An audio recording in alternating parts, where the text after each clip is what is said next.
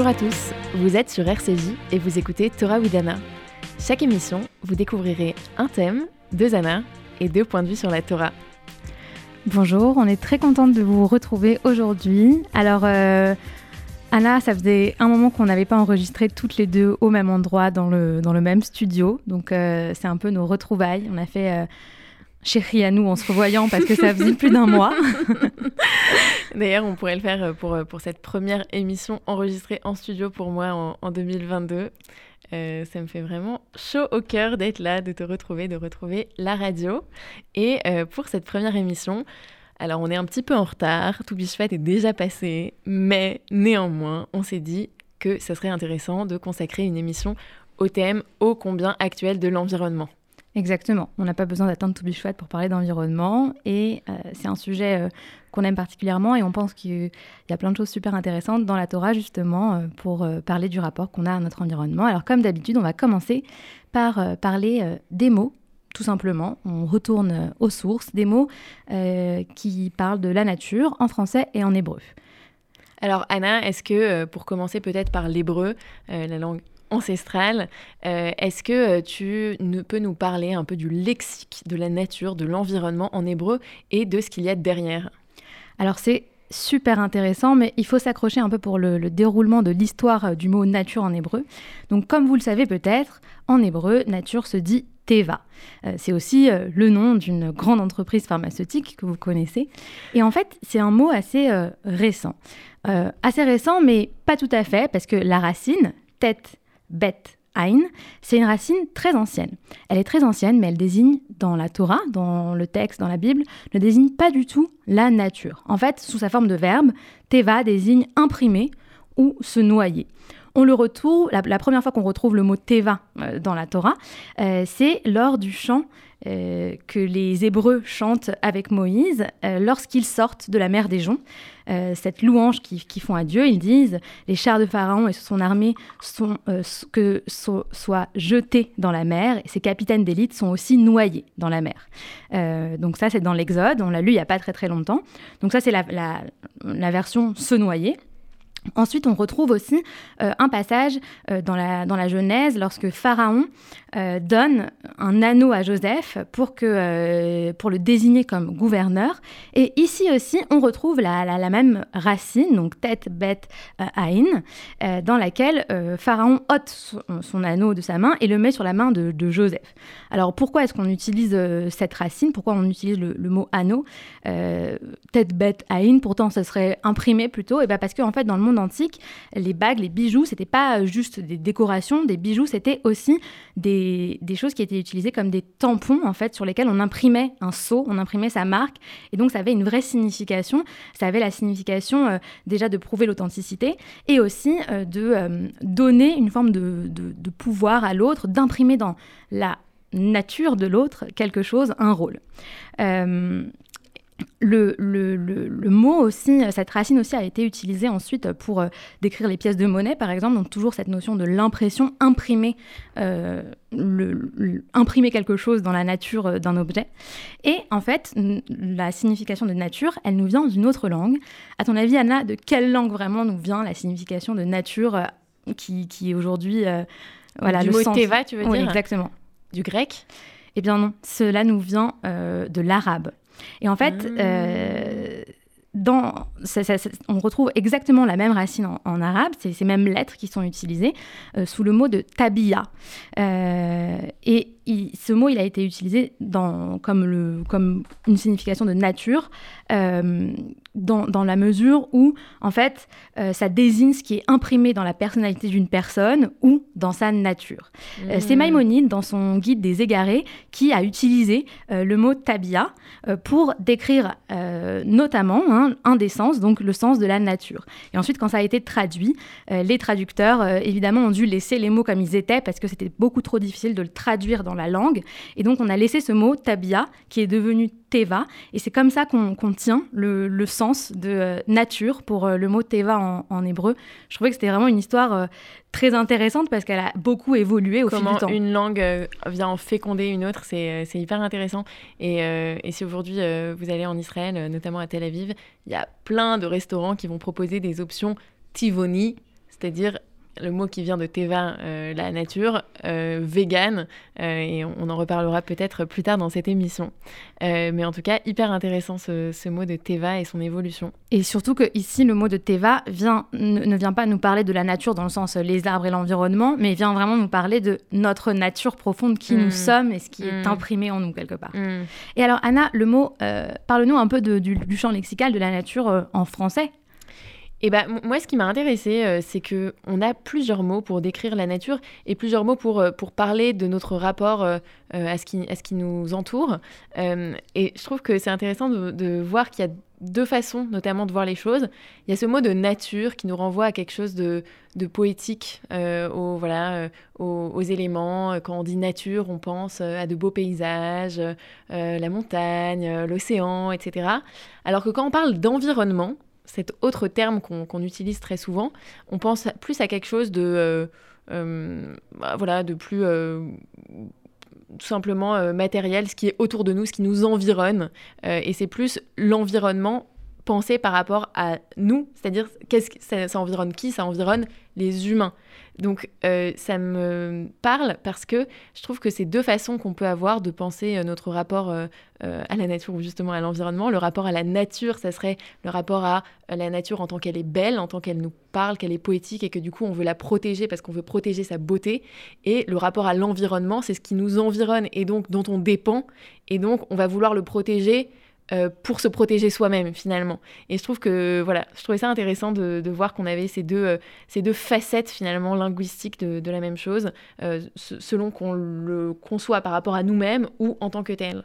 C'est vrai qu'en fait, dans ce que tu viens d'expliquer, il y a vraiment une version dans laquelle on est le centre de la nature, donc mm. de l'environnement, on est un peu le centre du monde, et une autre où quand on parle de nature, on est observateur et, on a au contraire euh, presque rien à faire ici puisque on est juste en retrait par rapport à ce qu'on observe. Absolument, juste à la limite à bénir ou à, voilà, à exprimer de la gratitude pour cette beauté, mais c'est voilà. Et puis il y a aussi le terme, le dernier terme que je trouve intéressant, c'est celui de développement durable. Je trouve que c'est intéressant parce qu'on l'emploie beaucoup, il est un peu galvaudé, il n'est pas très parlant à mon sens. Euh, qu'est-ce que ça veut dire développement durable? Et pourtant, dedans, il y a cette notion très importante de, euh, bah, de durabilité euh, au sens de on doit protéger, pas seulement pour nous, mais aussi pour les générations futures. Et ça aussi, on va en reparler parce que c'est central dans la pensée juive.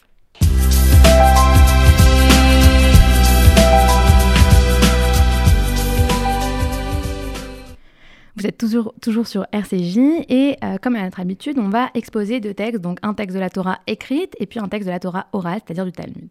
Alors euh, Anna, si tu permets, je commence. Euh, je permets, je tu permets. Et je le choix. donc dans la Torah écrite, évidemment, au tout début de, du texte, dans la Genèse, on nous parle de nature, à la création de la terre, de l'homme, de l'univers, notamment un, moment où, l'homme est déjà créé. Euh, Dieu, donc le texte nous dit que Dieu créa l'homme à son image, euh, c'est à l'image de Dieu qu'il le créa. Mâle et femelle, femelles furent créés à la fois, mais ça c'est un autre débat. Euh, Dieu est béni, Dieu les bénit en leur disant croissez et multipliez, remplissez la terre et maîtrisez-la. Commandez aux poissons de la mer, aux oiseaux du ciel et à tous les animaux qui se meuvent sur la terre. Alors là, si on se pose une question euh, sur la manière dont on doit interagir avec la, nature, bah, la réponse a l'air claire. En fait, on doit maîtriser la nature. On doit contrôler à la fois les animaux, euh, la végétation. Euh, quelque part, on... c'est nous les chefs, quoi. Elle nous appartient et c'est nous qui devons la maîtriser. Il y a même peut-être une idée que la nature serait incontrôlable, mhm. qu'elle prendrait un peu trop de place et que c'est à nous de fixer les limites de la nature. Mhm première, euh, voilà, première euh, idée. Première approche. Donc ça, c'est dans le premier chapitre de la Genèse. Exactement, premier chapitre de la Genèse. Et hum, finalement, je crois qu'on a vraiment très bien mis en pratique dans l'histoire de l'humanité ce premier verset. Le deuxième, euh, un peu moins. Donc dans le chapitre 2, du verset 5 au verset 15, on peut lire que au début, aucun produit des champs n'avait, ne, ne, paraissait sur la terre, qu'il n'y avait aucune herbe des champs, et qu'il y avait donc personne pour, pour cultiver euh, la terre. Et donc, c'est pour ça que l'Éternel façonna l'homme, euh, qu'il détacha la poussière, euh, qu'il prit une poussière détachée du sol et qu'il fit pénétrer dans ses narines un souffle de vie. Et voilà que l'homme devint vivant. Alors, l'Éternel planta un jardin d'Éden vers l'Orient, il y plaça l'homme qu'il l'avait façonné. L'Éternel prit donc l'homme et l'établit dans le jardin d'Éden pour le travailler et le garder. Alors ici, on a une autre approche, puisqu'on nous dit que l'homme, déjà, l'homme a été créé pour, euh, euh, parce que cette nature-là euh, ne pouvait pas être cultivée, et aussi parce qu'il devait garder la nature. C'est chomer, c'est le même mot qu'on utilise pour dire garder le Shabbat, chomer Shabbat, chomer mitzvot. Et ben, ici aussi, on doit garder le jardin d'Éden, donc tout ce, que, ce qui a été fait par Dieu, qui est divin, qui est merveilleux, qui est parfait, on doit le protéger le protéger et le travailler en même temps. Donc c'est intéressant parce qu'il y a pour le travailler la avod et pour le garder l'ishmor. Et donc euh, il y a cette idée euh, que euh, l'homme est là non seulement pour préserver, mais ensuite pour, mais en plus pour permettre que ça se développe bien, euh, puisque avant rien ne poussait bien, etc. Donc sa présence, elle est là pour permettre à la nature vraiment de se déployer dans une sorte de partenariat entre l'homme et le divin, qui est euh, euh, voilà celui qu'on celui qu'on connaît. Et, et, finalement, je trouve que ça rejoint beaucoup l'idée qu'on pourrait se faire de l'éducation aussi, puisque les, les, les, enfants sont ici pour qu'on puisse les élever, leur apprendre des choses, les éduquer. Mais notre rôle premier aussi, c'est de les protéger, de les garder, de faire en sorte qu'ils se sentent en sécurité et qu'ils soient en sécurité euh, dans ce partenariat avec Dieu. Peut-être qu'il y a une métaphore de Dieu et nous sommes les parents de la bah, nature. D'ailleurs, on dit élever des enfants et puis il y, a cette métaphore euh, comme comme des plantes, comme, faire pousser des plantes, exactement. On, croit. Donc une tension ici qui se dessine, euh, qui se dessine dans la Torah écrite euh, entre voilà le fait de maîtriser cette nature qui paraît euh, complètement incontrôlable et à la fois la garder, la protéger tout en la cultivant, euh, en l'élevant, en la faisant devenir et c'est pas forcément si facile de c'est pas forcément si facile. Là on est en plein effectivement dans cette tension en ce moment on a pendant très longtemps comme tu disais été dans un rapport de domination avec la nature. Et maintenant on se rend compte à, nos, à notre détriment à nos dépens qu'on doit aussi la préserver. Et c'est pas et c'est pas facile. Et alors, est-ce que dans la Torah orale, on a euh, cette même idée qui se dégage ou qu'est-ce qu'on peut apprendre dans le Talmud sur la nature, Anna? Alors dans le Talmud, euh, évidemment, il y a mille et une références euh, sur notre rapport à la nature. J'en ai choisi juste une, euh, juste un petit extrait du traité Ta'anit, euh, donc le DAF 23a du traité Ta'anit, euh, qui nous conte une histoire. C'est une partie du Talmud, une partie du Talmud agadique, donc on, on, raconte une histoire. Et cette fois-ci, on nous raconte l'histoire, euh, qui, une histoire qui euh, fait intervenir un personnage qui apparaît plein de fois dans le Talmud qui s'appelle Roni Améagel, le traceur de cercles, que les sages n'aiment pas trop. Et donc, dans cette histoire, on nous raconte un jour, tandis qu'il marchait le long de la route, Roni le traceur de cercles vit un homme planter un caroubier. Roni l'interrogea. Cet arbre, dans combien d'années donnera-t-il des fruits? L'homme lui répondit. Il ne portera de fruits que dans soixante-dix années. Roni lui dit Crois-tu vivre encore soixante-dix ans pour que tu espères tirer profit de cet arbre? Il lui répondit Moi-même, en naissant, j'ai trouvé un monde plein de caroubiers. Tout comme mes ancêtres ont planté pour moi, je plante à mon tour pour mes descendants. Et je trouve que vraiment, dans ce texte, euh, on voit, euh, bah, on a cette notion de développement durable, mais incarnée dans un, dans un récit en beaucoup plus romantique que ce terme un peu sec de développement durable. Euh, voilà, c'est quoi le rapport à la nature qu'on qu'on préconise finalement dans la pensée juive, c'est un rapport à la nature qui va permettre aux futures générations euh, de, continuer à, de continuer à croître, de bien vivre. Euh, et ça va très bien avec euh, voilà cette notion qui est au cœur du judaïsme, qui est celle de la transmission. et je pense que cette idée qu'il faut transmettre à nos enfants un monde qui, à minima, n'est pas dégradé par rapport à celui dans lequel nous, on a vu le jour. voilà, c'est vraiment ça que, que, je veux retenir.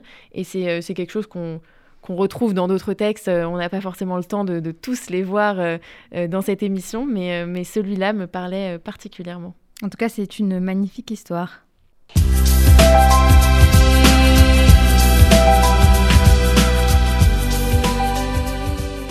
Vous êtes toujours sur Radio RCJ, vous écoutez Torah Wizana. Et Enfin, pour euh, presque clôturer notre émission, nous allons euh, essayer d'observer et de discuter de la manière dont les sages, euh, les commentateurs, les penseurs juifs ont, parlé de la nature, quelle était leur, idée sur la nature, en tout cas les idées qui nous ont intéressés, nous, évidemment, il y en a des milliers d'autres. et donc là, si tu permets une nouvelle fois, je vais commencer, comme d'habitude. La prochaine fois, c'est toi qui commence. Donc, moi, ce dont j'avais envie de vous parler, c'était d'un midrash. Un midrash, c'est donc euh, une histoire euh, euh, rabbinique, une histoire inventée par les rabbins sur le texte biblique, sur la Torah, qui vient nous, nous raconter un peu ce qui s'est passé behind the scenes, derrière, derrière le dans rideau, les dans les coulisses, les choses qu'on nous a pas vraiment dit dans le texte, tous les sens cachés du texte. C'est un peu une fanfiction de la Torah. Exactement. Et donc, ce, midrash-là, donc Midrash Kohelet Rabbah, nous dit qu'au moment où, l'Éternel a, créé le premier homme, il le prit et il lui montre les arbres du Jardin d'Éden. Et il lui dit, Vois comme mes œuvres sont belles et dignes de louange. Et tout ce que j'ai créé, je l'ai créé pour toi. Fais attention à ne pas abîmer ou détruire mon monde, car si tu le fais, il n'y aura personne après toi pour le réparer. Et je trouve que cette idée euh, qui a vraiment des milliers d'années et, euh, qui pourtant est tellement euh, actuelle, tellement forte, en fait, que si on détruit notre monde, si on détruit notre environnement, pour le coup, on peut vraiment parler d'environnement là, pas forcément de nature, parce que pourquoi pas de nature? Parce que si on détruit notre environnement, eh bien, on n'aura plus de quoi être entouré. On, scie euh, la, branche. sur laquelle on est nous-mêmes assis. Mais je trouve que c'est intéressant parce qu'il y a les deux vraiment dans ce texte. Il y a à la fois la première phrase Vois comme mes œuvres sont belles et dignes de louange. Donc vraiment, on aime la nature, on doit la protéger parce qu'elle est belle.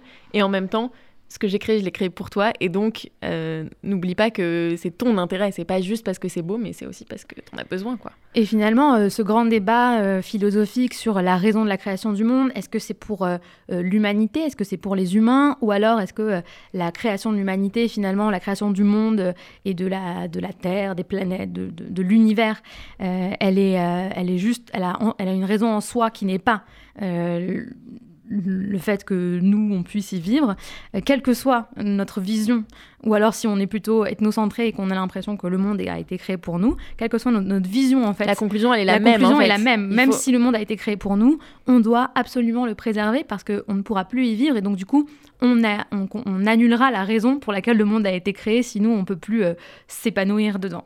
Et il y a l'idée que euh, there is no planet B, on n'a on pas deux chances, c'est pas c'est pas euh, un sujet à prendre à la légère euh, en se disant oh, bah on pourra toujours arranger ce qu'on a les dégâts qu'on a causés. Non, c'est c'est pas le cas. Euh, pour, pour enchaîner un peu un peu toujours avec ces mêmes idées. Hein. Euh, mais euh, je, voulais, euh, pour le commentateur moderne dont je voulais vous, partager la pensée, aller un peu sur le terrain de la cache-route, parce que finalement, la pensée sur la cache-route rejoint la pensée sur l'environnement. En tout cas, pour bien des, des, penseurs, ils ont, ils ont fait le lien entre les deux. et notamment un rabbin américain qui s'appelle Arthur Wasco, Arthur Vasco, euh, qui a écrit à la fin des années 1980 euh, un essai qui s'appelle Toward an Ethical Cache-Route, donc euh, vers une cache-route éthique, et qui propose de repenser la cache-route comme des règles qui viendraient encadrer notre rapport à l'environnement et comme une façon de d'avoir un rapport éthique justement à cet environnement. Pour lui, en fait, le fait qu'il y ait des règles sur la consommation qu'on a des animaux, euh, des, voilà, de, sur notre nourriture, c'est une façon de nous rappeler au quotidien qu'on peut pas faire ce qu'on veut, qu'on peut pas, voilà, ah, oh, un fruit qui m'a l'air bon, je tends la main, je le prends, je le mange. Euh, non, on peut pas, on peut pas tout faire. Et on peut pas tout faire, pourquoi? Parce qu'on peut pas tout faire avec la nature. Euh, et dans son essai, il écrit qu'il propose d'étendre en fait cette, cette notion de cache-route à tout notre rapport avec la nature. Il écrit cette phrase Est-ce que les tomates cultivées en trempant la terre de pesticides sont cachères? Est-ce qu'on peut considérer qu'un journal fabriqué en détruisant une forêt ancienne et irremplaçable peut être cachère? Est-ce qu'on peut considérer qu'une banque qui met l'argent de ses clients dans des compagnies pétrolières qui détruisent l'océan peut être cachère? Est-ce que des fenêtres avec une mauvaise isolation thermique obligeant le chauffage à tourner en permanence à un niveau élevé sont cachères? Donc c'est, ça interpelle, c'est un peu provocateur. Parce que nous, on a l'habitude, enfin le monde juif en général a l'habitude de penser la cache-route vraiment dans des termes assez traditionnels de euh, euh, ne pas manger de porc, ne pas manger de viande et de lait, etc. Euh, et là, il y a vraiment cette idée que c'est tout notre rapport à la consommation qui doit être passé à travers le prisme de l'idée de cache-route et cette idée de cache-route va bien plus loin que ces interdits alimentaires. C'est l'idée d'avoir un, rapport à l'environnement qui permette de le préserver. et je trouve ça très intéressant. et je trouve qu'il y a vraiment toute une réflexion à avoir, une réflexion juive, pas seulement une réflexion citoyenne, éthique de façon générale, mais une réflexion juive à avoir sur nos modes de consommation. Et, de façon plus précise, il y a de nombreux rabbins euh, qui, dans cette même veine, recommandent par exemple d'être végétarien. Euh, on pourra en parler à l'occasion d'une autre émission parce que c'est, euh, vraiment un sujet qui nous passionne toutes les deux. mais, mais c'est quelque chose, c'est une pensée qui, à la fois dans le monde juif libéral, mais aussi dans le monde juif orthodoxe d'ailleurs, se développe beaucoup ces dernières années et qui est passionnante. C'est vraiment super intéressant la vision dont la, vision qu'ont les les voilà les commentateurs et les rabbins modernes enfin, de notre époque moderne, dans le sens de notre époque, euh, sur, euh, sur notre, notre environnement et sur, la manière dont on doit se comporter. Et je trouve que c'est vraiment aussi, je vais enfoncer une porte ouverte, mais c'est aussi une des forces du judaïsme, c'est de toujours essayer d'observer les choses qui nous entourent euh, avec le regard de l'éthique juive et, des choses qui sont enseignées dans la Torah, dans le Talmud. Donc c'était super intéressant. Alors Anna, qu'est-ce que tu retiens de, des choses qu'on a dit tout à l'heure et pendant cette émission sur euh, l'écologie, notre rapport à notre, à notre nature peut-être et à l'environnement bah moi, je, retiens euh, bah, cette idée qu'on a, a voilà, beaucoup développée, mais euh, vraiment que il faut toujours garder en soi ces deux éléments, que la nature, on, on, doit la protéger pour nous et pour elle-même. Et moi, je, je, je trouve que c'est quelque chose qu'on ressent particulièrement quand on est proche de la nature. Et en fait, moi, ça me donne envie d'aller plus souvent dans la nature parce que c'est quelque chose que quand on est dans, voilà, dans, dans nos environnements urbains, euh, bétonnés, etc., on ressent moins cette, euh, cette proximité par la, pour la nature, cette interdépendance, mais aussi cette beauté. Et donc, euh, voilà, préconisation ou peut-être résolution pour l'année 2022, aller plus souvent dans la nature pour être vraiment intimement pétri de cette conviction-là. et toi, Anna?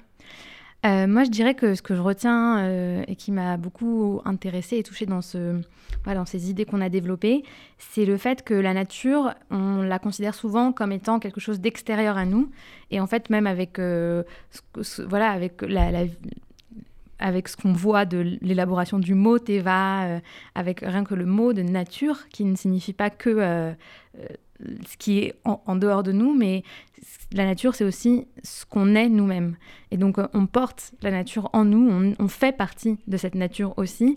Et donc, euh, la détruire, c'est se détruire nous-mêmes. C'est vraiment, comme tu l'as dit tout à l'heure, scier la branche sur laquelle on est assis, ou peut-être même se scier un morceau de soi puisque si on est nous-mêmes partie intégrante de la nature, alors euh, on a beaucoup plus de raisons d'essayer de préserver euh, notre vie et d'essayer de préserver euh, l'environnement, parce que si on se considère être part de l'environnement, alors on aura toutes les raisons de, de vouloir vivre plus longtemps, le préserver et vivre bien.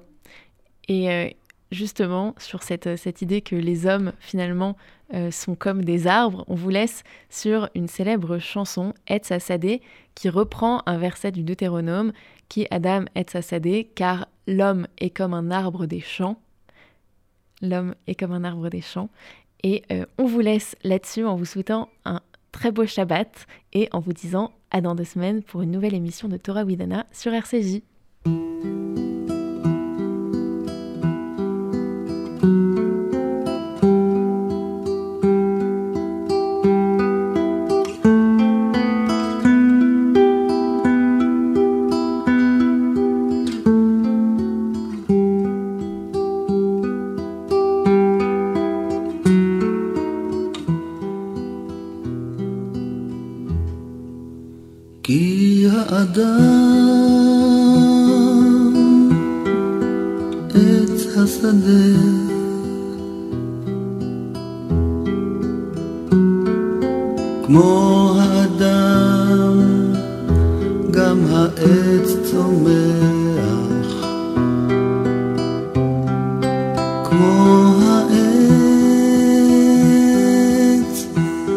Adam.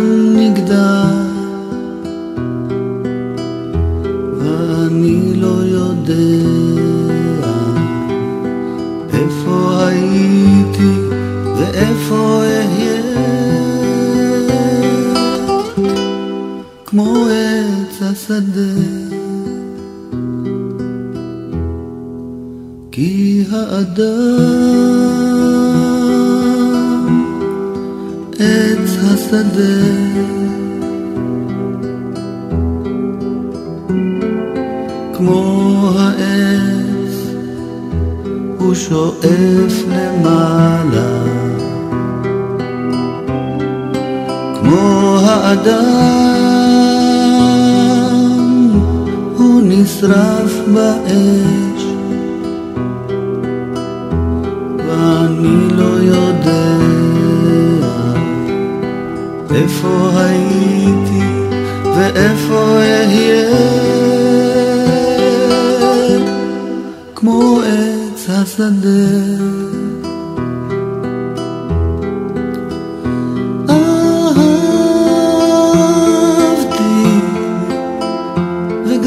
손을